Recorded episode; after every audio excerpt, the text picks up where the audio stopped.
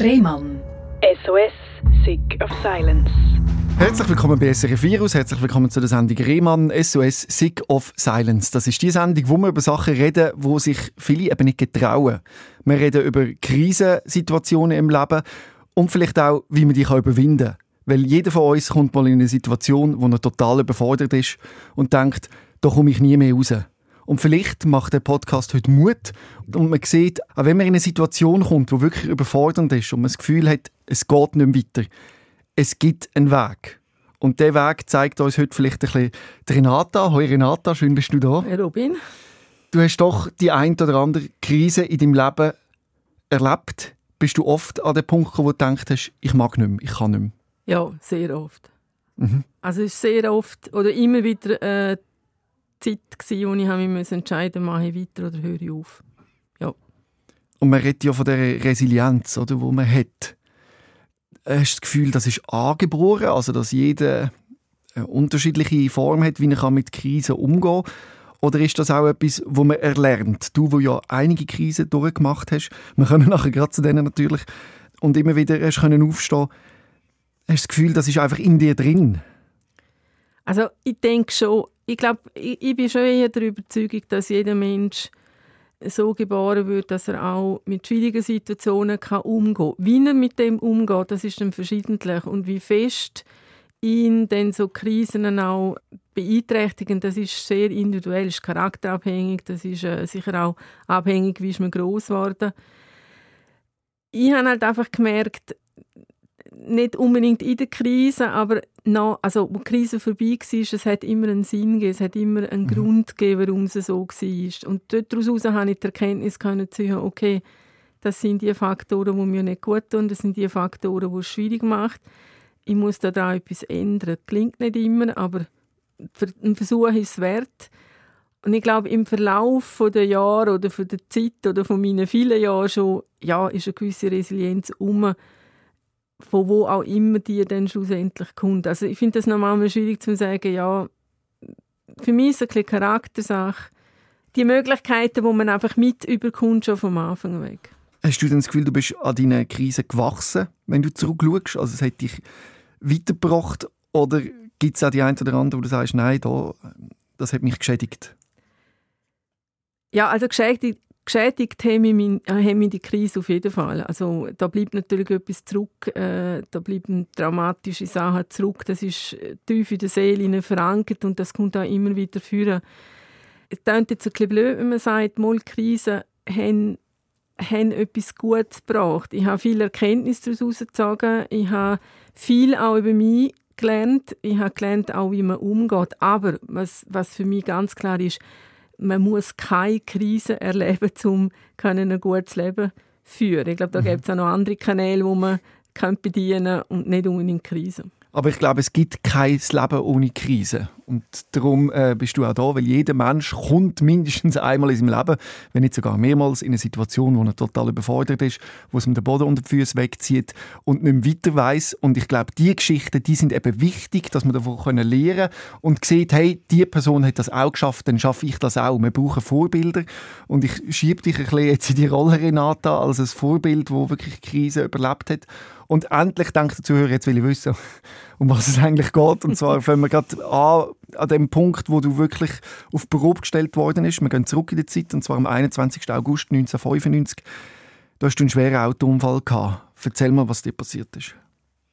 Ja, an dem Tag ist meine Großmutter gestorben und ich bin eigentlich an dem Tag bei meiner Freundin gsi, hat mir einen schönen Tag gemacht. Es war sehr ein heißer Tag und da hat am Nachmittag meine Mama angerufen eben Großmutter ist gestorben, wir müssen rauffahren und da habe ich so ein bisschen Widerstand gemacht, weil ich einfach das Gefühl hatte, es liegt jetzt nicht unbedingt an uns, das zu machen.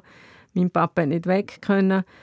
Ja, dann bin ich dann gleich mitgegangen, relativ ja, hässig, muss ich ganz mhm. klar sagen. Ähm, bin dort raufgefahren, meine Mama dann abgeladen, habe noch kurz gewartet, bis mein Papa gekommen ist und bin dann nachher heim. Es hat leicht geregelt. Ich habe die Straße gut kennt. Äh, auch weiß auch, dass der Belag eher rutschig ist, dass man ein bisschen vorsichtig muss sein. Ja, fahre oben runter und in einer unübersichtlichen Kurve, also eigentlich gerade auf der Höhe, wo man den Kehr macht, ist ein Auto mir entgegengekommen mit überhöhter Geschwindigkeit und hat Sicherheitslinien überfahren, hat mich seitlich, seitlich frontal ja, verwünscht. Mhm. Und ja, dann ist der Moment von dem Aufprall, wo man gar nicht in Worte fassen kann, wie das ist. Das sind so unglaubliche Mächte, wo da auf einem einwirken. Es, es lupft einem zum Stuhl aus, es, man hat Kontakt mit der Decke, ein eher unsanftes wirft einem für die, äh, aufs Steuerrad. Und dann wird man zurückkapituliert und dann ist einfach mal in erster Linie ruhig. Und der Moment, bis ich realisiert habe, okay, jetzt ist etwas passiert, ja, das, das, also kann ich sagen, wie viele Sekunden das sind, aber das ist doch eine Weile gegangen. Und dann ist so ein der Überlebensmodus gekommen, einmal austesten, was kann ich noch alles bewegen. Grundsätzlich ist alles gegangen, außer die Füße, also Beine bei uns. Ja, und das hat mich dann doch eher ein bisschen beunruhigt. Ich habe auch blühtet, äh, aber das ist jetzt für mich nicht so im Vordergrund gestanden und ja, mir war einfach komisch. Gewesen. Jetzt rückblickend kann ich sagen, ich war in einem Jog drin. Mhm. Und was mich noch extrem dunkt hat, das habe ich ziemlich, also unmittelbar während dem Aufprall gemerkt, es hat mir wie Zähl zum Körper ausgenommen. Das heißt, ich bin auch nachher eigentlich von oben her der Zuschauer von dieser ganzen Szene. Also nicht mehr wirklich so bei mir. Ja, und dann eigentlich erwartet man dann, wenn ein Autounfall passiert, vor allem so einen, dass zumindest mal der Fahrer, der ihn verursacht hat, kommt, der hat aber Fahrerflucht gemacht. Also das sind zwei junge Männer, die sind ausgestiegen und verreist. Ja, und da ist einfach niemand gekommen. Es hat zwar Verkehr gehabt, es hat auch ein Auto gehabt, also ein Autofahrer, der ausgestiegen ist und meine Tür, die eh schon eingequetscht war, noch ein besser eingedruckt hat, damit er mit seinem Wohnwagen vorbei konnte. Mm. Aber da ist kein Wort gekommen, geht es gut, wenn wir Hilfe holen, wobei ich der Meinung bin, dass das von außen her eigentlich klar war, dass da jemand drin ist, der muss verletzt sein ja, und ich war 20 Minuten in dem Auto drin, habe gesehen, vorne riecht es zu der Motorhaube aus. Ich bin in einer Kurve drin gestanden, ich habe das gewusst, das habe ich mit vollem Bewusstsein mitbekommen, dass wenn jemand unachtsam ist und zu wenig schnell bremst, quasi mir hin ins Heck fährt, dann dann rollt es mir den Abgrund durch Ich bin, nämlich, also ich bin eigentlich schlicht an einem Abgrund zu zum Stehen geblieben im Auto. Ja, und das nicht können handeln, das, das äh, nicht können selber irgendwie aktiv sein, das hat wie ja eben auch rückblickend wie einen Erfrierungszustand gegeben. Also all die ganze Situation ist wie eingeschmolzen in mein Gedächtnis natürlich ganz fest eben auch in meine Seele. Und nach 20 Minuten sind dann zwei ganz junge Autofahrer gekommen, sind die Ersten, die dann ausgestiegen sind und gefragt haben, ob ich Hilfe brauche und natürlich auch die Situationen erfasst haben. Ja, und dann sind noch mehr so Sachen passiert, wo, wo einfach das Ganze so ein untermauert hat, warum es glaub, mir auch nachher nicht gut gegangen ist mit allem. Äh, zu dieser Zeit, also zumindest zu dieser Zeit, aber auch an dem Ort hat es keine Ambulanz gegeben, in dem Sinne, wie wir es hier kennen, also keine Rettung. Da hat man einen Hausarzt aufgewartet, der ist dann gekommen, der hat es so kurz oberflächlich untersucht hat gesehen, kann nicht laufen, hat mich einfach zum Auto ausgelupft, in sein Auto in die Praxis, mich untersucht. Ja, und dann gesagt, ich kann heimgehen. Ich hatte aber massive Atemnot, also sehr schlecht Luft bekommen. Ich hatte überall Schnittwunden, ich hatte unglaubliches Kopf. Und meine Beine, also ich konnte immer noch nicht laufen. Können. Ja, dann haben meine Eltern mich dann abgeholt und mein Papa hat mir viel später mal gesagt, zum guten Glück hätte er vorher gehört, dass ich lebe, weil als er ein Auto gesehen hat, hat er also hat bei jemand anderem hat er gesagt, da steigt niemand mehr aus. Ich habe dann die Nacht bei meinen Eltern verbracht.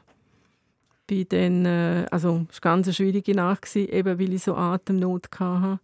Bei dem nächsten Morgen auf der Polizeipost sollte dort äh, das Unfallprotokoll formulieren und unterschreiben.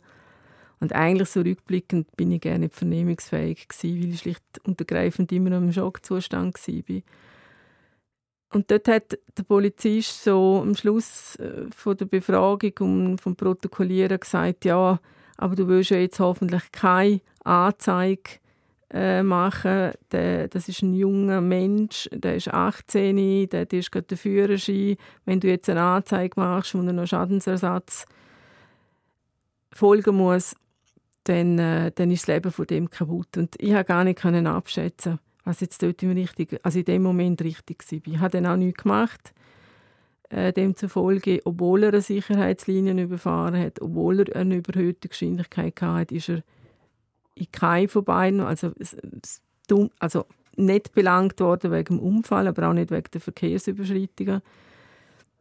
Ja, das hat mich, das hat mich dort im Moment nicht wirklich gestört, aber das ist etwas, was schon nachher lang, lang, lang in mir drin war. Warum, warum bin ich als Mensch nicht so wertvoll, dass man auch mich wahrnimmt und dass man mir die Hilfe zukommen lässt, ja, wo mir eigentlich auch zusteht.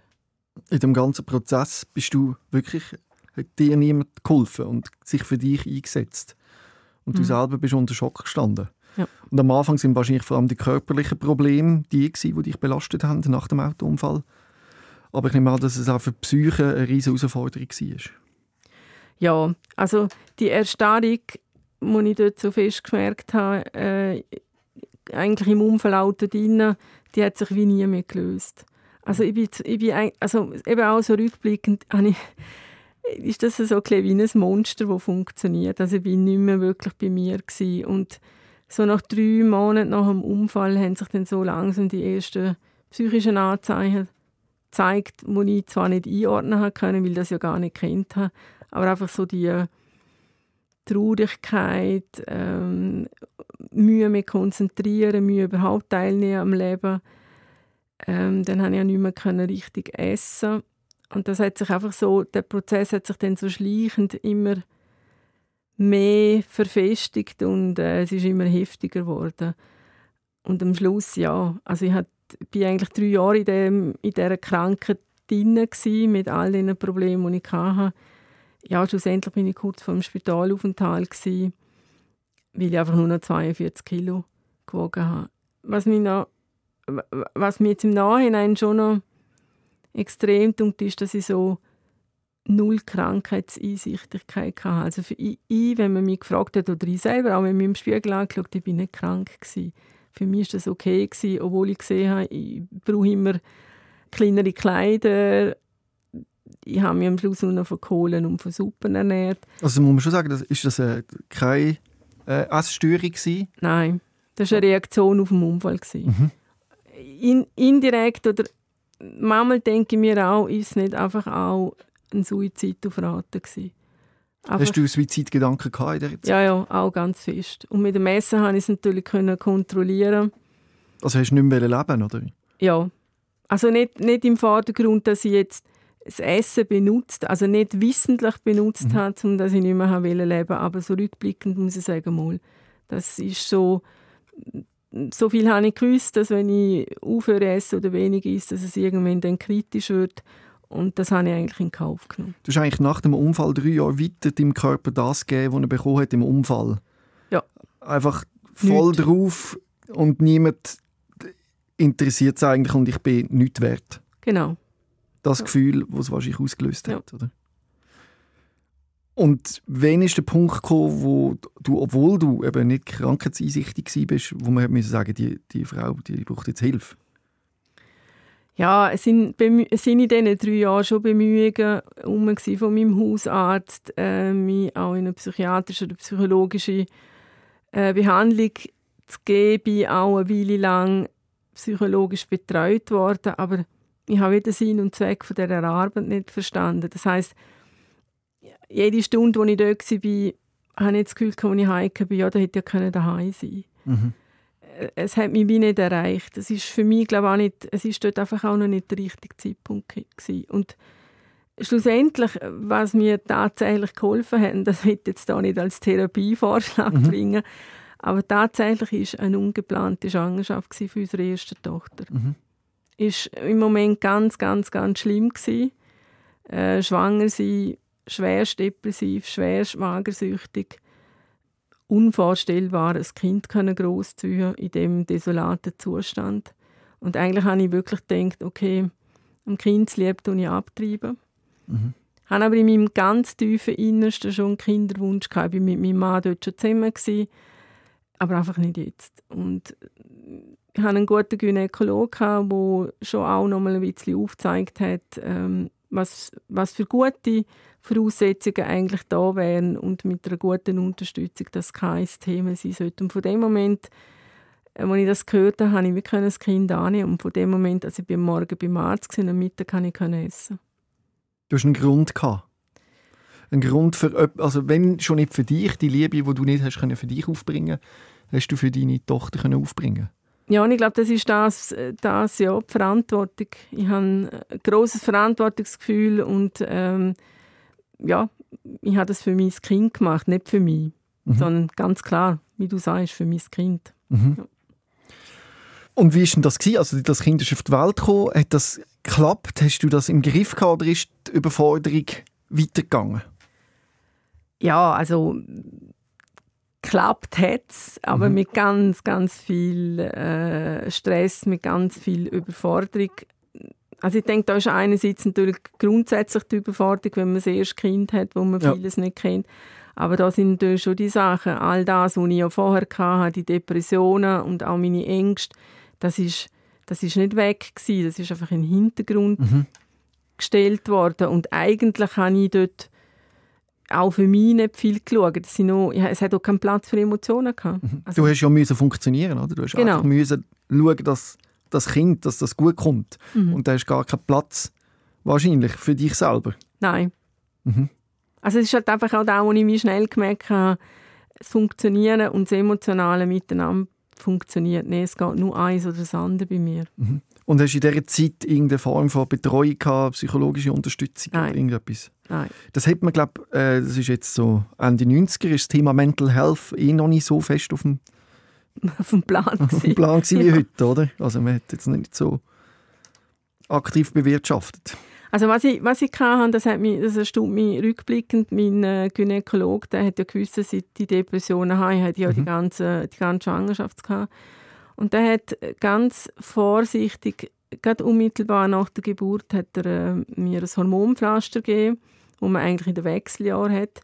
Er wollte mit dem verhindern, dass ich in kompletten Hormonabsturz runtergehe und eben Depressionen natürlich noch viel mehr verstärkt. Und das hat tatsächlich geholfen. Und mhm. da bin ich ihm sehr, sehr dankbar, dass er das wie gesehen hat, okay, da braucht es jetzt auch noch von außen her etwas, wo, wo wenn möglich, äh, noch den tieferen Fall verhindern kann. Mhm. Und äh, vier Jahre später ist das zweite Kind auf die Welt gekommen. Genau. Erzähl mir, wie das, wie das denn gegangen ist. Ja, das Wunschkind, das mal geplant, ja, ganz unauffällige Schwangerschaft, äh, alles normal gewesen. Ich habe mich dort auch für den Kaiserschnitt entschieden, weil die Erstgeburt sehr, auch sehr traumatisierend war mit allem Drum und Dran. Ja, und dann hat man sie geholt. Am, am 11. Oktober, am 11.11. .11. ist sie auf die Welt gekommen. Völlig unauffällig. Das Einzige, was dort schon auffallend war, ist jetzt für äh, Pflegefachfrauen, ist einfach, sie hat eher einen grossen Kopf gehabt. Aber wie, wie es auch sehr kleine Köpfe gibt, gibt es auch große. Das heißt jetzt noch nicht gerade, dass irgendetwas ist. Ich weiss einfach, dass die Pflegefachfrau extra nochmal ein Mützli für sie lesen weil sie keine so grosse hatten. Sie war dann bei mir und also einen halben Tag später hat sie im Bett drin so Zuckungen mit der Hand in erster Linie. Und ich habe dann äh, der Pflegefachfrauen gerufen und sie sind dann der Meinung okay, das ist äh, neugeborene Krämpfe, was noch nicht so unüblich ist, wenn es nach, äh, nach einem Kaiserschnitt. Ich habe das auch noch nicht groß gewertet, äh, einfach beobachtet. Und dann, ja, am Abend habe ich sie gestillt und dann hat man sie, damit ich, damit ich gut schlafe oder damit ich ein zur Ruhe komme, hat man sie dann rausgenommen. Ich weiss, ich bin dieser Nacht um vier Uhr verwacht und habe gedacht, hm, komisch, die Lea ist immer noch nicht gekommen die müsste sicher Hunger haben, hat dann gelütet und, und gefragt, wo sie ist.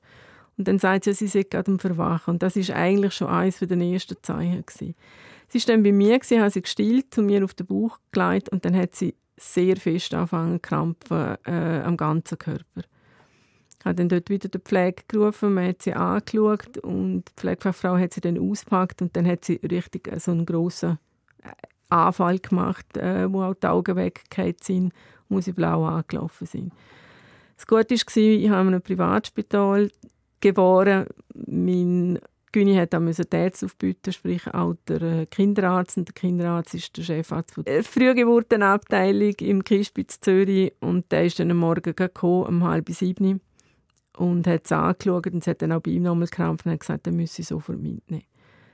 Ja, dann bist du als Mutter im Bett, gab frisch nach einem Kaiserschnitt und das Kind wird mitgenommen. Und da geht halt einfach einmal die Welt zusammen. Mhm. Ja, das ist halt dann auch wieder der Moment. Eigentlich hätte ich nicht dürfen aufsteigen. Ich habe einfach gesagt, ich will zu meinem Kind. Äh, bin dann auch gegangen. Man hätte dann mal schnell ausschliessen können, es ist keine Hirnblutung rum, aber es muss etwas im Hirn sein. Und dann drei Tage später, nach dem MRI, hat man gesehen, sie hat ganz schweren Hirninfarkt im Stammhirn gehabt. Interessanterweise aber nicht auffällig in dem Bereich. Menschen, die einen Hirnschlag im Stammhirn haben, sind, also es ist das Zentrum für alles, kann nicht reden, kann nicht schlucken, kann sich auch nicht orientieren in dem Sinn und sie hat überhaupt keine, also keine Auffälligen gehabt. Mhm. Ja. Aber äh, dann war die Prognose dann wahrscheinlich gewesen, dass schwerstbehindert. Schwerstbehindert. Schwerst, also ein schwerer Pflegefall. Und alles, ja. was nicht so ist, ist Glück. Wie war das gewesen, zu ertragen? Äh, in dem Moment ist eigentlich nur eins wichtig. Ich habe ich hab vom Arzt, also von ihrem untersuchenden Arzt, wir müssen es okay über äh, ihr Kind überlebt. So wie jedes andere Kind auch. Also es sind keine anderen Risikofaktoren mehr um. Das Kind überlebt und alles andere ist mir gleich gewesen. Also mhm. das ist wie zweitrangig gewesen. Ich habe gewusst, ich habe einen Background, der unterstützend ist. Wir sind finanziell gut aufgestellt. Wir, wir, äh, ja, das ist mir, mir ist alles gleich gewesen. Einfach, dass sie überlebt. Aber so ein Kind, das braucht, braucht intensive Betreuung, oder? Ja. Ja, und das ist eben auch da, wo, wo so gegen aussen wie vergessen geht. Da ist man 24-7 dran, auch wenn es jetzt nicht vom Pflegerischen sehr viel Aufwand braucht. Aber ähm, die Lea zum Beispiel ist erst mit dreieinhalb gelaufen. Das heisst, ich habe sie dreieinhalb Jahre herumgetragen und dann war halt die Lea auch nicht mehr drei Kilo, gewesen, sondern bedeutend mehr. Äh, das war sehr anstrengend. Gewesen. Sie hat drei, viermal Therapie in der Woche. Gehabt. Sie hat erst mit viereinhalb gelernt reden. Äh, ja, und dann auch während der Schulzeit. Die Behinderung ist sichtbar. Äh, die Möglichkeiten von ihr sind beschränkt, weil sie einfach nicht äh, so eine große Range hat, äh, wo sie belastbar ist. Und jetzt ist sie mittlerweile 21, hat eine gute Ausbildung gemacht, ist jetzt gerade bei der gymnasialen Matur dran, aber oh. Emo emotional äh, natürlich jemand, der ganz, ganz viel Support braucht. Und ich glaube, das ist so ein Teil, der sehr, sehr schwierig ist und wo man wie nicht unterschätzen darf. Du siehst, ich bin überrascht, also kognitiv eingeschränkt ist sie nicht. Nein, trotz allem muss ich gesagt haben, äh, sie wird nicht reden lernen können, sie wird ganz sicher eben Sprachstörung haben. Und sie redet? Sie redet. Normal? Ganz normal, wie ja. wir auch. Äh, und sie macht jetzt eine Gymnasialmatura. Sie hat ihre Körperbehinderung. Sie hat einfach eine Belastungsgrenze bei maximal ja, 60 bis 80 Prozent. Mhm. Ja. Aber braucht trotzdem noch Betreuung? Oder wie ja, vor allem auf der emotionalen Ebene. Mhm. So, da ist sehr viel Unsicherheit äh, dabei. Natürlich auch immer der Teil, ich genüge nicht für mhm. die Gesellschaft. So, ja. Sie ist auch sehr, äh, das ist schwierig zu sagen, sie braucht immer wieder einfach äh, den Support oder, oder äh, mhm. der Teil von mir, es ist gut so, wie du es machst. Und du machst es gut und ähm, sie ist sehr schnell auch aus, aus dem Konzept raus, wenn sie nicht genug frühe Infos hat und, und, und. Und da ist man dann halt als Mama in erster Linie, der Papa natürlich schon auch, aber als Mama in erster Linie sehr äh, involviert und wirklich halt einfach auch manchmal muss man sagen, ich komme an meine Grenzen. Vor allem dann, wenn es mir auch nicht gut geht. Mhm. Mhm. Das können annehmen und sich äh, lieben für das, was man ist und wie man ist, das ist... Äh auch für einen gesunden Menschen unglaublich schwer, oder? Und ich kann mir vorstellen, dass das für deine Tochter noch viel schwieriger ist. Und das finde ich so schlimm und traurig, dass man nicht einfach kann sehen dass man einzigartig ist mit dem, wie man geboren wird. Und dass man wirklich nie, nicht genug ist, eigentlich. Ja, und dass man eigentlich gut ist, so wie man ist. Mhm. Aber ich glaube halt einfach, unsere Gesellschaft gibt so klare Linien. Anders. Ja, und die Gesellschaft gibt Linien vor und entweder schaffst es du oder du schaffst es nicht. Und die Grauzonen dazwischen sind ja die Menschen, die es schwierig haben. Die Lea sagt viel, Mami, weißt du, wenn du einen Rollstuhl, hat, wär alles, Rollstuhl hätte, wäre alles mhm, klar. Mhm, sagt nicht, also sagt nicht mit dem so, dass das weniger schlimm ist, aber es wäre dann sichtbar. Ja. Meine Gehbehinderung sieht man erst, wenn ich anfange zu laufen. Mhm. Wenn ich das so höre, mache ich mir natürlich gerade Sorgen um, die, um das erstgeborene Kind, ähm, wo dann ja ein bisschen in den Schatten kommt, oder? Wo, Genau. wo zu wenig Aufmerksamkeit bekommt. Wie war das? Gewesen? Äh, schwierig. Mhm. Ist immer noch schwierig. Also ja, sie hat natürlich x-mal ja, von einer Minute auf die andere müssen fremdplatziert werden, weil wir wieder notfallmäßig ins haben müssen mit der Lea. Die Lea hat sehr viel Aufmerksamkeit gebraucht bei allem, beim Alltäglichen und sie, ja, sie ist schon sehr äh, vernachlässigt worden in dem Sinn. Also das Glück ist wirklich, dass ihr Papa sehr gut zu ihr geschaut hat und eigentlich ihre Ansprechperson war, sehr viel auch mit ihr unternommen hat. Aber ich kann mich erinnern an eine Situation, da habe ich mit, ihr, also mit den Eltern zum Kinderarzt und es ist ja nur eine Fahrt zum Kinderarzt. Und wo wir heimgefahren sind, sagt sie so hinten dran auf der Rückbank, Mama, es war so schön, gewesen, mal nur mit dir allein irgendwo hinzukommen. Das hat mich sehr, sehr traurig gemacht. Mhm. Auch was mich natürlich auch so ein beschäftigt, ist, dass der Teil, wo die Gross erlebt, ich ja auch erlebt habe, mein Bruder ist sehr lang sehr kränklich gsi, hat auch die ganze Aufmerksamkeit gebraucht. Ich bin auch ein nebenher gelaufen. Und das ist schon da, wo mich ja, sehr beschäftigt, äh, das Wiederholen von, von Mustern, die über Generationen dann eben gehen. Mhm. Ich habe natürlich gewusst, durch das ich weiß, was es mit einem macht, schon immer wieder versucht, dagegen zu heben. Aber es ist lang, lang auch von ihr, wenn es dann ganz schlimm war, der Vorwurf gekommen, Mami, ihr habt mich weniger gern. Mhm. Du hast zehn Jahre lang eigentlich wirklich voll funktioniert, oder? Und geschaut auf deine äh, Tochter mit Behinderung und auch das andere Kind und einfach wirklich dich fast schon müssen aufgeben, oder? Für das, wo die Kinder vor allem noch klein sind. Mhm. Und irgendwann holt das wahrscheinlich einen ein, oder? Das ist ja dir passiert. Ja, eigentlich zu einer Zeit, wo, wo, wo ich wieder Platz hatte für mich. Das heisst, wo, wo beide Kinder eingeschult waren. Also die Lea im Kindergarten, die Grosse in der dritten Klasse. Da hatte ich Zeit für mich und das ist, das ist noch schwierig zu beschreiben, ich kann das gar nicht sagen. Das ist wie eine Welle gekommen. Also das hat, da hat es keinen Vorgehen, Vorlauf gegeben, da hat es keine ähm, irgendwelche Zeichen gegeben, sondern das ist wie eine Welle gekommen und dann ist einfach ein Zusammenbruch gekommen und dann ist gar nichts mehr gegangen. Also ganz, ganz tief in der Depression drin, extreme Angstzustände, aber immer noch daheim, noch nicht in Behandlung. Einerseits, weil ich nicht, also ja, nicht ganz sicher war, was ich habe. Und was auch so ein erschwerend war, auf dem Land ist man nicht so gut eingedeckt mit äh, Psychiatern und Psychologen zu der damaligen Zeit. Also auch schwierig war, Hilfe irgendwo zu holen. Irgendwann hat es dann geklappt. Aber um nochmal äh, den Leuten zu erklären, wie es dir gegangen ist. Also du hast schwere Depressionen gehabt, Ängste, Suizidgedanken und hast fast ein Jahr nicht vor die Haustür können, oder? Ja. Und das mit Kindern, das stelle ich mir schwierig vor.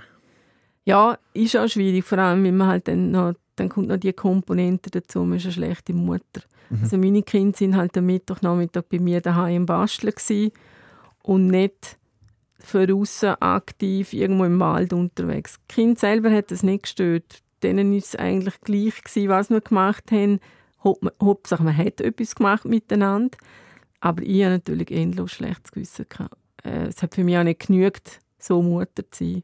Und das hat noch mehr Druck gemacht und das hat mich eigentlich auch noch mehr in Depression hineingezogen. Und die Ängste sind am Anfang eher noch so klein gewesen und die sind über das Jahr hinweg so, so mächtig, also eigentlich allgegenwärtig gewesen, dass eigentlich ein normales Leben nur schon wegen der Ängste gar nicht mehr möglich war.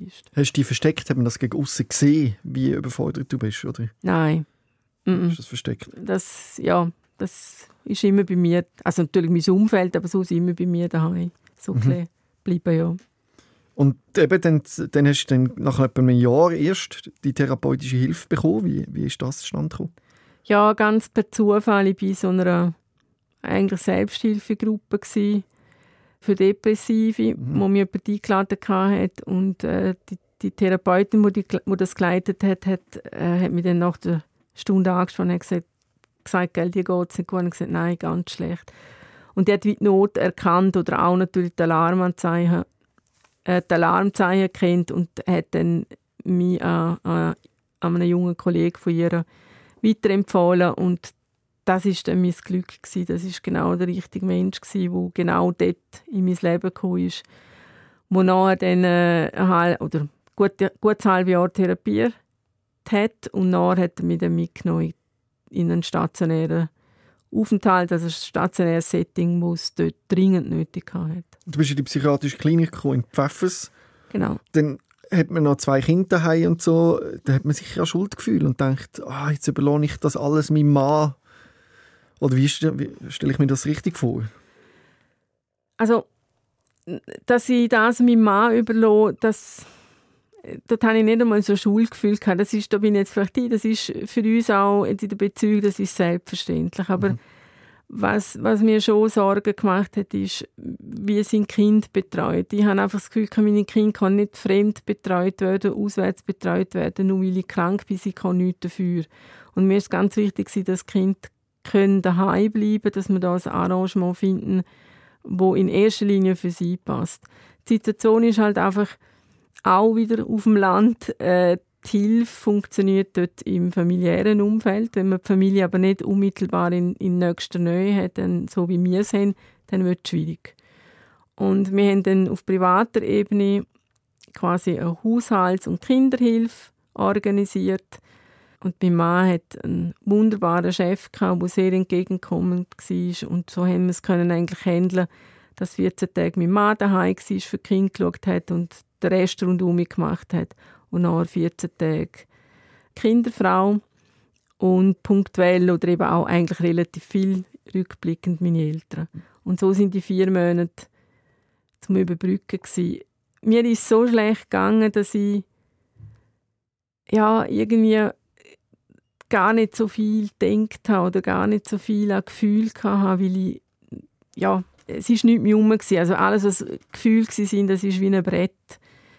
Oder, oder man kann sich vorstellen wie so ein eingehülltes Brett und da rinnt einfach alles an einem durch ohne dass es sich irgendwo mal festhält. Nein, mir ist es schlecht gegangen, um irgendwie gross zu Von dem Moment, wo ich gewusst habe, die Kinder sind einigermaßen versorgt, ist mir also, das ist jetzt ein bisschen brutal, aber es war mir gleich. Gewesen. Und die vier Monate in der psychiatrischen Klinik, hat das geholfen? Hat dich das stabilisiert? Ja, es ist ein, es ist, äh, es ist ein harter Weg. Gewesen. Es ist äh, mit viel Schmerz, mit viel Leid.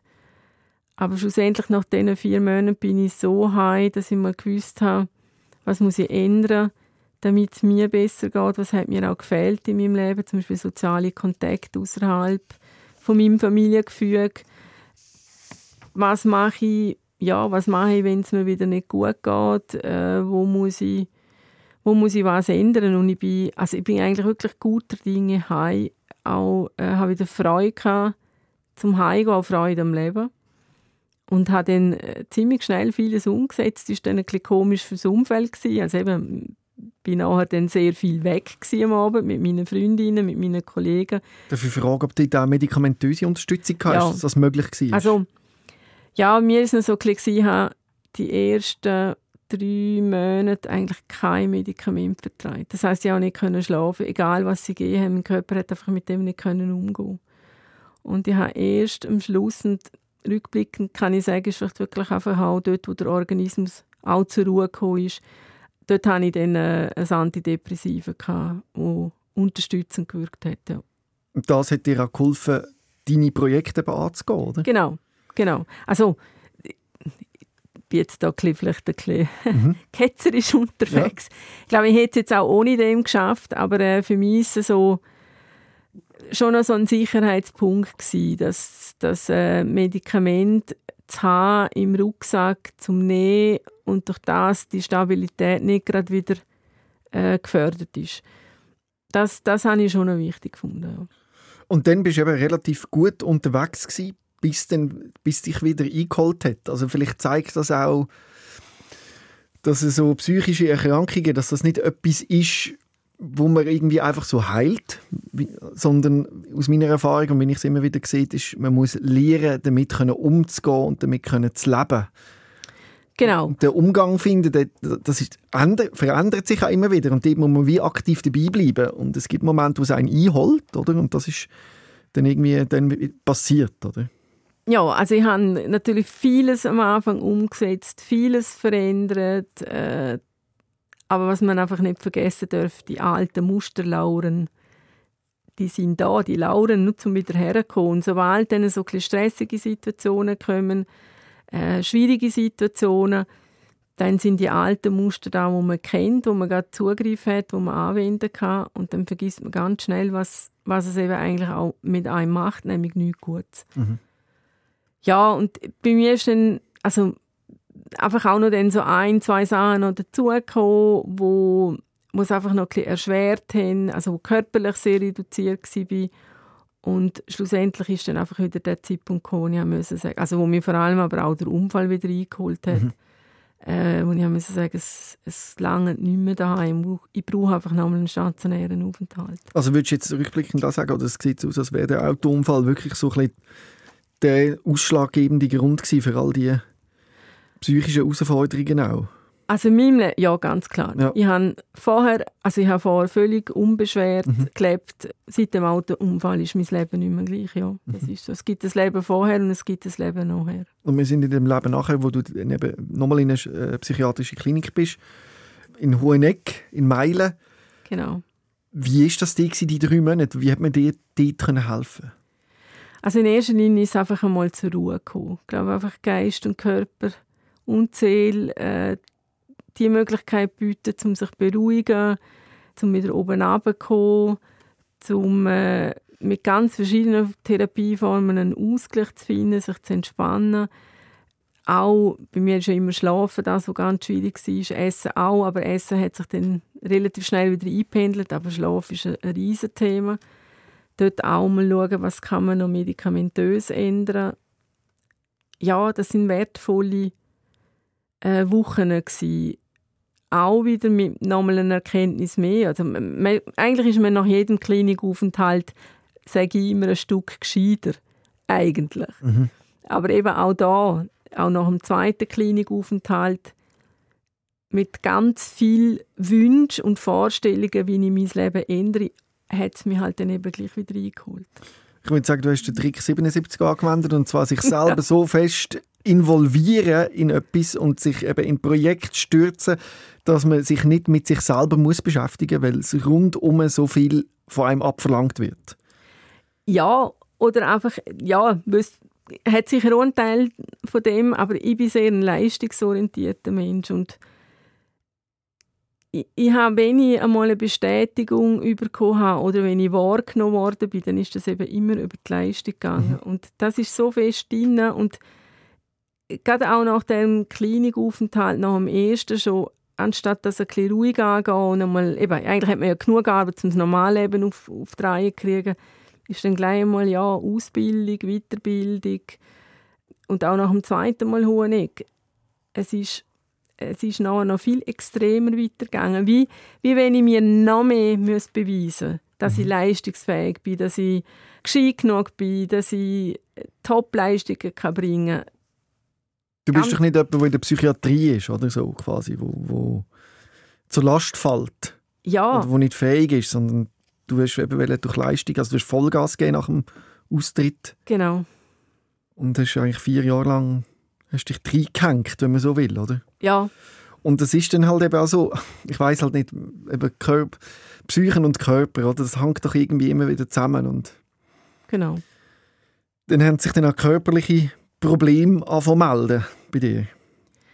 Ja, also vorausgegangen ist dort eben sehr eine anstrengende Zeit. Äh, ich habe Unterricht, ich hatte eine ganz schwierige Klasse, gehabt, die müssen abgeben. Ähm, viele Projekte im Laufen in der Psychiatrie.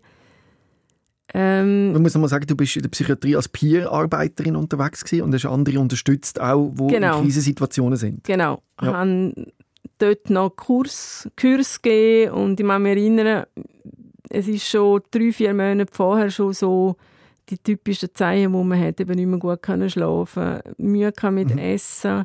Darf ich kurz fragen, ja. ob in dieser Zeit auch stabilisierende Medikamente gehabt hast? Ja, ja. immer. Mhm. Eigentlich. Immer und jetzt noch, ja. ja. Eigentlich ist alles mir aufgezeigt worden und hat gerufen, stopp. Mhm. Aber äh, wie es ist, wenn man perfektionistisch ist, dann möchte man gerne das Zeug korrekt abgeben. Das war ein Kurs, den ich fertig machen wollte. Letzten Kurstag mit dem Wissen, okay, nachher hast du Ferien. Mhm. Und habe dann dort einen der letzte Kurstag war am Montag. Ich hatte am Wochenende Blasenentzündung bekommen. Das ist so klassisch, oder? Ja, ja. Immer Vollgas und dann, dann sind nachher Ferien und dann kommt der grosse Abschluss. Ja, völlig, völlig sinnfrei. Es wird der Körper etwas zurückheben mit aller Kraft und dann endlich loslassen und dann... Ja, oder einfach auch, also jetzt bei meinem Fall, wo ich muss sagen, okay, mein Körper, also mein Körper hat, gesagt, also hat ganz klar gesagt, so, so du ignorierst mich, mhm, also auch vor allem meine Seele, du ignorierst mich so lange, über so lange Zeit, wenn es du jetzt nicht willst merken, dann tun halt die eingreifen. Und dass es dann gerade so heftig war, ist, das hat mich schon, also jetzt, im Moment natürlich, dort, was passiert ist, habe ich das nicht einordnen aber rückblickend muss ich schon sagen, ja, es ist extrem heftig gewesen. Also ich hätte das nie gedacht. Was ist passiert? Ja, angefangen mit der Blasenentzündung, ähm, die ganz schnell auf die Nieren ist, Nierenbeckenentzündung und das war dann Paar mit einer schweren Darmentzündung. Da war die Diagnostik schon schwer, gewesen, weil das so überschneidend war. Ja, also Spital, ganz schlimme fünf Tage, fünf Tage gebrochen, unglaubliche Schmerzen. Ja, ich habe in diesen fünf, also ich war zehn Tage im, im Spital, ich habe acht Kilo abgenommen, ich war nichts mehr, als ich heimgekommen bin. Mhm. Also, das war so alles ausgehebelt. Da ist es wirklich nur ums Überleben gegangen. Und das Körperliche schlägt natürlich auch wieder auf die Psyche, oder? Ja, also rein nur die Schmerzen dann äh, die, die völlige Hilflosigkeit und natürlich schon auch merken für den Ärzte, dass es manchmal kritische Situationen gibt, dass das brennt sich alles ein und mhm. die Seele ist schwer verwundet. Also auch die Traumatisierungen von, von Untersuchungen und so weiter. Also da, da bin ich sehr, sehr verwundet. Also verwundet an der Seele, ja. Mhm. Und du bist dann nochmal äh, in die Klinik Hoheneck? Genau, aufgrund von dem, weil, weil ich einfach gemerkt habe, Seele Zell braucht da jetzt auch noch ein bisschen Zuwendung. Nach dem Ereignis ähm, habe ich mich bewusst entschieden, nochmal in die Hoheneck zu gehen. Ich war dort knapp, ja, knapp um drei Wochen. Gewesen. Und dann hat es die zweite Episode vom Darm gegeben, wo ich dann notfallmässig eingeliefert bin. Auf Männendorf, ja, dort zehn Tage war. Mhm. Und für mich war wie klar, gewesen, also man hat mittlerweile gewusst, dass es die Vertikel sind, dass es, äh, also sie haben es empfohlen, dass man es rausnimmt. Und für mich war klar, gewesen, ich habe keine Lust, ich habe keine Zeit, ich habe keine, gar nichts, mhm. das noch siebenmal so die Spiele mitzumachen, weil eben, also schmerztechnisch, das ist so enorm fest, das kann man gar nicht beschreiben. Das wünscht man sich einfach nicht nochmal. Dann habe ich dann entschlossen, das Jahr darauf im März, also während 2010, 20 gewesen. Ja, im März, äh, nein, im 21 zu operieren lassen. Mhm. Und bei dieser Operation hat es äh, Komplikationen gegeben? Ja, keine Ahnung. Ich, kann, ich sage es einfach so salopp, der Operateur hat glaube keinen guten Tag gehabt. Mhm. Ja, also vor der Gründung ist die Operation geglückt. war auch nicht auffällig gewesen. Hat dann einfach unmittelbar nach der Operation einen halben Tag später hat es so Anzeichen gegeben von etwas, das nicht in Ordnung ist im, im Operationsbereich. Schlussendlich war dort ein Ort nicht dicht. Es ist Stuhl in den Bauchraum hineingelaufen. Da hat natürlich dann ist eine Notoperation gefolgt, wie das passiert dann. Äh, ja, auch die Notoperation und natürlich immer alles sehr eng. Also ich war noch nicht einmal ganz wach von der ersten.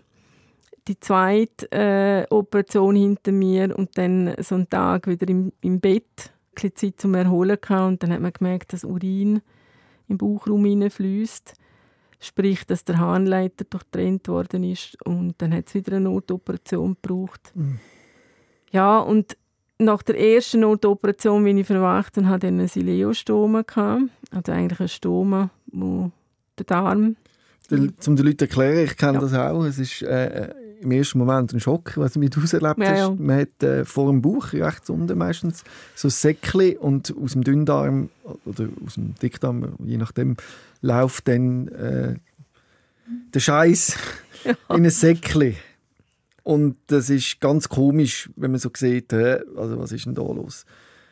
Genau, und bei mir war es dann noch, ich hatte rechts äh, Sileostome Mhm. und hinten links an der Niere ein Nephrostoma. Also das heisst, das ist... Äh, Das Nephrostoma ist für den Harn. Oder ja, das? genau, das ist, äh, da wird, wird eigentlich der Urin direkt von der Niere abgeleitet Mhm. in ein Säckchen. Ach, gerade zwei. Genau, also das ist auch so vom Liegen technisch nicht ganz so einfach gewesen. Mm. Und dann ja, hat man wahrscheinlich noch Infusionen am Arm. und- natürlich. Ah, ich, ZVK, also alles, was man braucht, zentralen Zugang, nichts Schönes. mm. Und ja, man ist einfach dann, man ist also eigentlich ausgeliefert. ausgeliefert und Zuschauer von allem, was passiert. Mhm, ich kenne es. Ja. Du bist dann in der Reha und hast müssen klarkommen mit dem allem, oder? Wie man so eben das Stoma richtig versorgt. Genau. Es gibt natürlich auch Schmerzmittel dann, also man bekommt Opiat. Ja. Das ist für mich immer noch das Thema, Opiat. Ähm, ja. Ich weiß nicht, wie das bei dir war mit den Schmerzmitteln, wie du damit hast umgehen Ja, also es ist ein Segen, muss man so Ja. ganz klar sagen. Äh, es, ist, es ist ohne Opiat würde man das gar nicht, Nein. das, also das würde man äh, rein kräftemäßig gar nicht überleben. Mhm. Ja, ich habe ich hab lange Zeit auch in der Reha die ganzen sechs, äh, nicht sechs, drei Wochen ähm, immer Morphin gespritzt bekommen. Mhm. Ohne dem ist gar nicht gegangen.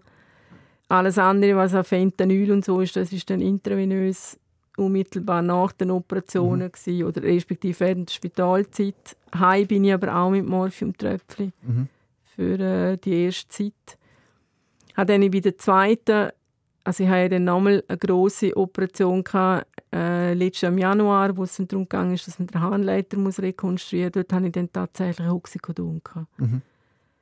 Was, was mich, ich finde die Mittel ganz großartig, Mhm. äh, aber es ist natürlich schon klar, so verlockend wie es ist, es hat ja nicht nur schmerzlindernde.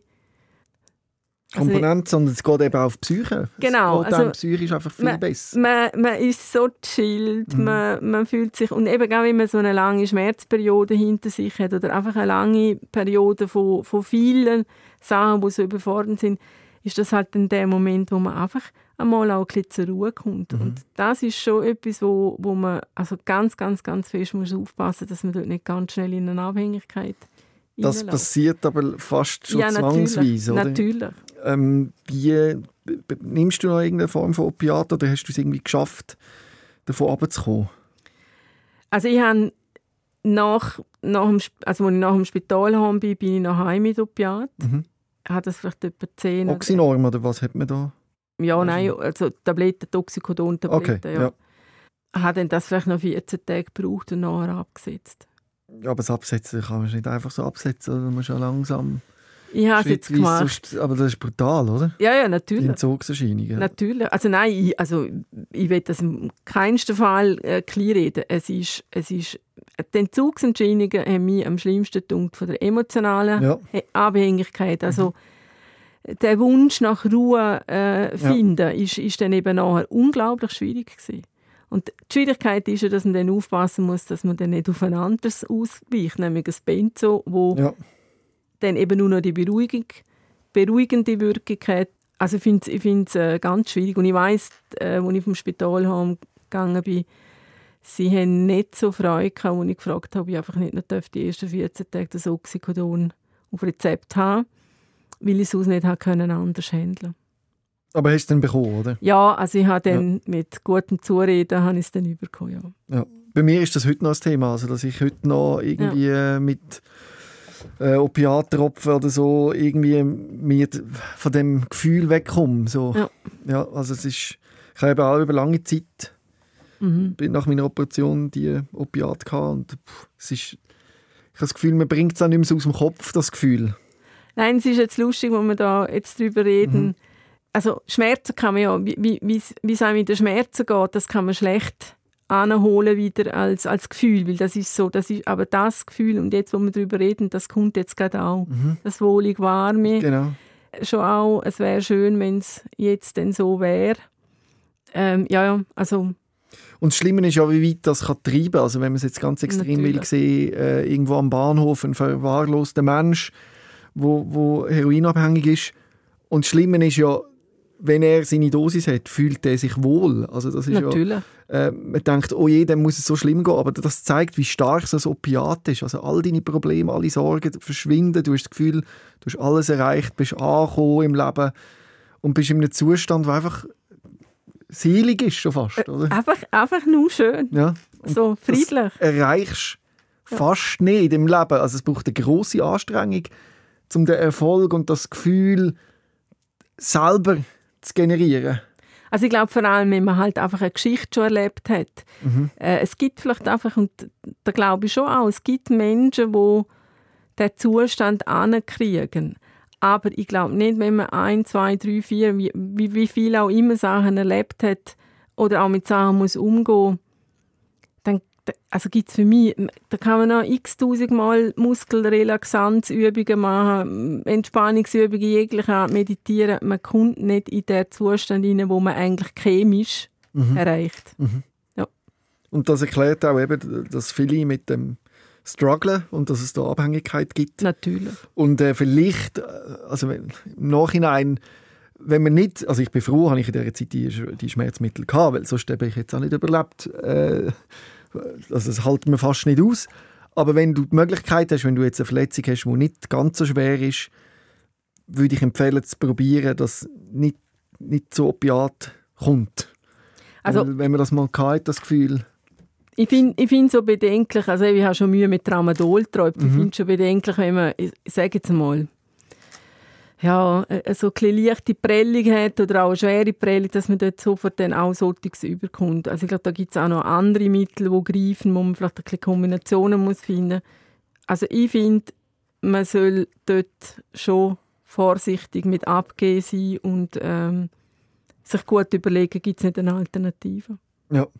Du hast dann eine Rückverlegung können machen von deinem Stoma. Mhm. Aber auch dort wieder, also es ist ja fast ärgerlich, oder? Ist es wieder schief gegangen, oder? Also nicht nach Plan. Nein, mittlerweile haben, ja, es ist dann so gewesen, dass die jetzt gewusst haben, okay, da müssen wir ganz gut schauen, das läuft wahrscheinlich auch nicht gut. Ja, mhm. hat dann hat dann nach der Operation einen Tag, zwei später, hat es angefangen zu blüten, also zum After aus. Ja, man hat dann nicht genau gewusst, woher das kommt. Und dann hat man, also hat man einfach nochmal müssen untersuchen und dann hat es nochmal eine Operation gegeben, um die Notschleusse. ist einfach der erste Clip, wo man äh, das Stoma zurückverleiht hat, ist der Druck zu groß gewesen. Und dann hat es das halt gegeben. Und immer in dieser Position sein, oder? Von dem, von dem Patient, oder? Gerade du, wo es ja also eben so wichtig ist, können Gas geben und dort stehen und jemanden ziehen, oder? Das ist sicher auch noch eine Herausforderung. Ja, ich glaube, was mir wirklich geholfen hat oder was erleichternd für mich war, ist, ist, dass mir so schlecht gegangen ist, dass ich gar nicht haben mögen. Mhm. Also ich habe mich nicht, ich habe kein Gefühl gehabt, ich habe, äh, ich habe mich wieder aufgeregt, es ja, hätte ja mehr Grund gegeben, um sich aufregen oder vielleicht auch mal Vorwürfe machen oder mal sagen, geht es eigentlich noch. Aber mir ist so schlecht gegangen, ich habe Arbeit gehabt, bei mir zu bleiben, zu schnaufen, irgendwie das auszuhalten, irgendwie irgendwie das einfach überleben. Was hat dir in dieser Zeit geholfen? Was war so das, was du dich daran haben Ja, also tatsächlich ähm, bist du nicht ein spirituell oder nicht so ein spiritueller mhm. Mensch, aber tatsächlich die Psyche von der Seelsorger. Mhm. Es hat eine Seelsorgerin, eine Frau, die ist immer zum richtigen Moment gekommen, hat immer die richtigen Worte gefunden, wo es ganz hoffnungslos war. Und ja, das ist eigentlich das Einzige, was noch geholfen hat. Also wo, wo einfach mir noch so ein bisschen Mut gegeben hat, dass ich da auch nicht ganz allein war. Mhm. Es ist auch noch, ein großer Teil von dieser Geschichte ist natürlich auch noch während der Corona-Zeit. Ja. Also es hat dann schon Zeiten gegeben, wo mein Mann nicht hat dürfen kommen und ja, also wenn man dann allein muss mit dem auskommen, ja, ist nicht einfach. Ja, und auch nicht nur das Stoma hat Komplikationen gegeben, auch äh, mit der Harnleiter hat es ein Problem gegeben. Genau. Es wäre ja komisch gewesen, wenn das reibungslos gelaufen genau. wäre, oder? ja, man hat dann äh, quasi hat eine Schienen übergeholt zur Überbrückung, mhm. damit äh, der Urin wirklich abläuft sauber. Äh, das hat sich da und entzündet, dann hat man die Schiene mal rausgenommen. Hat dann die notfallmäßig kurz vor Weihnachten wieder müssen einsetzen das ist einfach ein Fremdkörper in einem drin. Das tut weh, das tut weh, wenn man ein bisschen geht, das tut weh, wenn man sitzt, das tut weh, wenn man steht. Das ist sehr unangenehm und man muss es einfach aushalten. Da nützt dann kein Schmerzmittel nichts, weil das geht auf eine andere, auf andere Rezeptoren, wo man wie nicht unterbrechen kann. Und man hat dann im Oktober ja noch, also vor, vor, jetzt, vor einer äh, Notfalloperation im Dezember, im Oktober, hat man ja bereits schon probiert, den Harnleiter zu rekonstruieren. Man hat das Gefühl, mit der einfachen Methode sollte es lange. Das hätte dann nicht gelangt. Darum hatte ich dann die Schiene und ähm, die Sachen, die nachher waren. Und letztes Jahr im Januar, also das ist, das ist ja klar, ich muss das machen lassen. Ja, muss jetzt von all diesen Sachen, die ich hatte, ist das, das Schwierigste gewesen. Die Operation dort? Ja, es ist sehr eine aufwendige, sehr lange Operation gewesen. Dann habe ich während der Operation dauernd ähm, einen Abfall vom Kreislauf gehabt, also Kreislauf, der kurz weggetreten ist. Ich musste unterstützende Medikamente haben, dann drum auch, also natürlich nicht nur drum, aber auch vor allem wegen dem auf der Intensivstation gewesen. Man hat vorher schon festgestellt, dass ich eine Klinikstörung hatte. Das heißt, das Blut sehr fest sich verklumpert.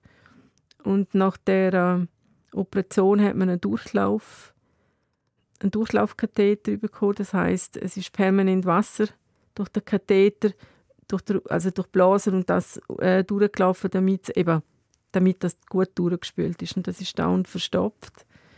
Das hat unglaublich weh gemacht. Denn die Situation, dass man auf der Intensivstation verwacht, Magensonde überall angeschlossen, gleich nicht so schlecht Weg, dass man nichts mitbekommen hat. Ja, und da nochmal viel, viel mehr ausgeliefert ist der ganzen Situation, wo man auch ganz schlecht abschätzen kann, welche, also welche Richtung geht es denn. Mhm. Wo du dann hast, heim hast können, das ist ja auch eine Überforderung, oder? Man hat so etwas schwer Traumatisierendes erlebt und der Körper, man kann sich nicht mehr darauf verlassen. Man ist mit im Genesungsprozess, man fragt sich, funktioniert denn alles? Wie war das? Gewesen? Schlimm.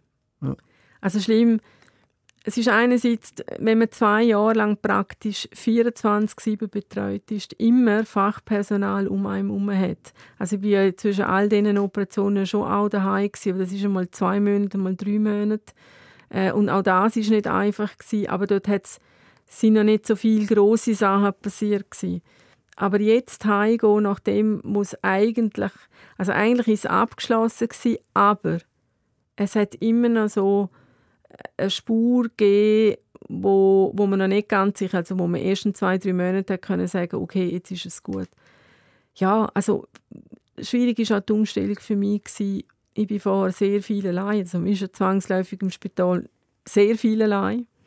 Dann komme ich heim in mein Umfeld, wo drei Leute rum sind. Also es war auch dort so eine emotionale Überforderung, gewesen, eine Überreizung, völlige Überflutung von, von, von Sinn einfach auch sehr, sehr noch fest auf Hilfe angewiesen, also sehr wenig ist gegangen.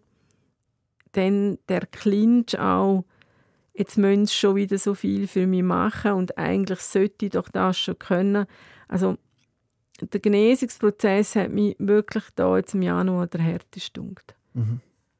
Weil, weil einfach schlecht Gewissen sehr viel da ist. Eben, meine Angehörigen, mein Mann, der ist zwei Jahre so lange im Spital war, der ist jeden Abend vom St. Galler Rheindal auf Männendorf gefahren. Egal was für Wetter. Und das hat natürlich auch Spuren hinterlassen. Und jetzt ist es ja noch nicht fertig gewesen. Es ist nachher noch der Genesungsprozess, also bis mir wirklich gut gegangen ist, ist fast bis Ende Jahr gewesen. Mhm. Wie geht es dir heute? Ja, nicht ganz einfach zu beantworten. Mhm. Einfach weil es so zwei Seiten hat. Einerseits geht es mir gut, ich kann ganz viele Sachen wieder machen, ich kann teilnehmen am Leben. Andererseits, ja, Fakt ist, meine Blase hat zum Beispiel nur ein Volumen von 60 Prozent. Das heißt, ich muss gut planen, wenn ich irgendwo hingehe, äh, dass das WC in der Nähe hat oder dass man irgendwo kann go, go macht es auch nicht so einfach, wenn man vor allem shoppen geht, wo es nicht immer, also es hat schon, aber man hat nicht Lust, jedes Mal irgendwo einen Kaffee zu trinken, damit man aufs WC kann. Und was schon noch ganz fest im Vordergrund ist, und jetzt gerade auch die Woche wieder so extrem war, weil ich hat Woche aktuell wieder Blasenentzündung und das oh. triggert unglaublich. Also da, kann jetzt, da, sind, da bin ich wieder konfrontiert mit ganz vielen Bildern aus dieser Zeit von Flashbacks ähm, von Gerüchen, von, von Geräuschen. Und das ist schon auch etwas, was halt einfach immer wieder da ist. Hast du Angst, wieder ins Spital zu müssen? Ja, also faktisch, ich habe jetzt Angst, dass die Blasenentzündung zwar jetzt mit dem Antibiotika besser wird, mhm. aber dass das der Anfang von etwas ist, wo noch dann eben weitergeht. Und das, das ist meine grosse Angst. Wir haben am Anfang über Resilienz geredet. Wie siehst du das? Hast du das Gefühl, du hast noch viel mehr Kraft im Tank? Oder hast du das Gefühl, jetzt kommt es langsam zum Ende? Das ist noch schwierig zu sagen. Interessanterweise, also man findet immer Kraft wieder in ganz schwierigen Situationen. Also ich kann nicht sagen, ich habe jetzt mehr Kraft. Im Moment würde ich eher sagen, wenn jetzt etwas ist, wird schwierig. Also ich habe das erlebt, mein Papa ist vor, äh, vor einem halben Jahr gestorben, wo mhm. ich wirklich noch nicht fit war. Und das ist äh, kräftemäßig eine unglaubliche Strapaze gewesen. Emotional sowieso. Und nein. Also vom, vom Krafthaushalt her muss ich sagen, ist, ist glaube mein, mein, mein, mein Zenit erreicht. Also, also müssen wir uns das vorstellen wie ein Wasserglas bei dir, das schon recht gefüllt ist. Ja. Und da passt jetzt wirklich nicht mehr so viel oben rein. Nein, und, und auch so, wenn ich mir jetzt vorstelle, es muss ja nicht weiss ich was wie schlimm sein, aber doch so, dass es wieder Interventionen braucht, Operationen. Mhm. mhm. Tatsächlich wirklich, da wäre ich mir nicht sicher, ob ich nochmal den Mut hätte, oder würde ich einfach sagen, wissen Sie was, lassen mich einfach in Ruhe. Ja, ja ich verstehe es. Weil, äh, eben, obwohl jetzt alles gut ist, ist es ein harter Kampf, immer noch tagtäglich. Mhm. Und zwar ein Kampf schlicht und ergreifend zum Überlegen. Und ich habe ja auch die Entscheidung müssen treffen, ich gehe den Kampf an, ich lasse mich darauf ein, kämpfe weiter. Für was kämpfst du eigentlich? Für was ist? Ja, das, was lohnt sich? Ja, was lohnt sich? In erster Linie lohnt es sich für mich. Mhm. Und natürlich auch für meine Familie. Vielleicht lohnt es sich auch für den Moment, wo du mal aus dem Fenster schaust, die Sonne geht genau. auf. Es ist so äh, ein Gefühl, das über dich drüber kommt, das einfach glücklich macht. Genau, wo, wo dann auch Dankbarkeit kommt. Ja. Also, ja. Wo du dich wieder verliebst, irgendetwas, sei es in eine Sache, oder weißt, da, da ja, wartet ah, schon noch viel auf dich. Ja, ja, nein, da glaube ich lohnt. auch. Ja, ja, auf jeden Fall. Und, und mm, ich kann mich an eine Situation erinnern, wo ich die erste Operation hatte, wo ich wirklich drei Wochen im Bett war, wo ich das erste Mal mit dem Sterolator aufstehen konnte und laufen. Das ist so, so hochbewegend, emotional. Mhm. Ich so viel müssen brüllen, weil ich wirklich denke, ich schaffe das nicht mehr zum Bett aus. Also ich komme mich nicht mehr zu erholen. Ich, mein Körper gibt auf. Und äh, so einen Moment habe ich natürlich jetzt auch gehabt, das ist ganz klar. Aber unterm Strich ist es nicht so, dass ich mir jetzt sagen kann, hm, mein Leben ist unbeschwert, es ist fröhlich, äh, ich habe alle Möglichkeiten stehen offen. Ist zum Teil schon so, aber ähm, es ist immer verbunden mit ganz viel Aufwand und ganz viel Überlegungen und ganz viel Planung. Aber auch zurückschauen und sehen, was du alles geschafft hast. Ja, das ist, ist nicht so einfach ja, für mich. Aber ich habe dich heute abgeholt am Empfang und du bist dir gestanden als strahlende Persönlichkeit ja. und bist äh, mit mir da gelaufen und wirklich eigentlich Wahnsinn. Und jetzt erzählst du da so deine Geschichte. Also es kommt mir so ein bisschen vor wie jemand, äh, wo im Krieg war und jetzt zurückgekommen ist und erzählt als Veteran, dass dort bin ich zuvorderst an der Front und musste schießen und bin auch getroffen worden, aber ich bin jetzt wieder zurück. Das ist schon eindrücklich. Ja, ich, ich sehe es einfach nicht so. Also, ja, wie siehst es du? Ich, ich, kann das nicht, ich kann das nicht als, ich kann es nicht honorieren. Ah, du siehst nicht, ah, ich verstanden, ja. Also, ich, es ist, klar kann ich es vom Kopf her sagen, mhm. es ist eine enorme Leistung, die ich da gebracht mhm. Ich habe das natürlich auch als Feedback bekommen von außen her. Die Kraft, die ich hatte und, und, und wie ich gekämpft habe. Aber also Ziel sagt, Ziel sagt, ja, ist jetzt nichts Besonderes gewesen. Mhm.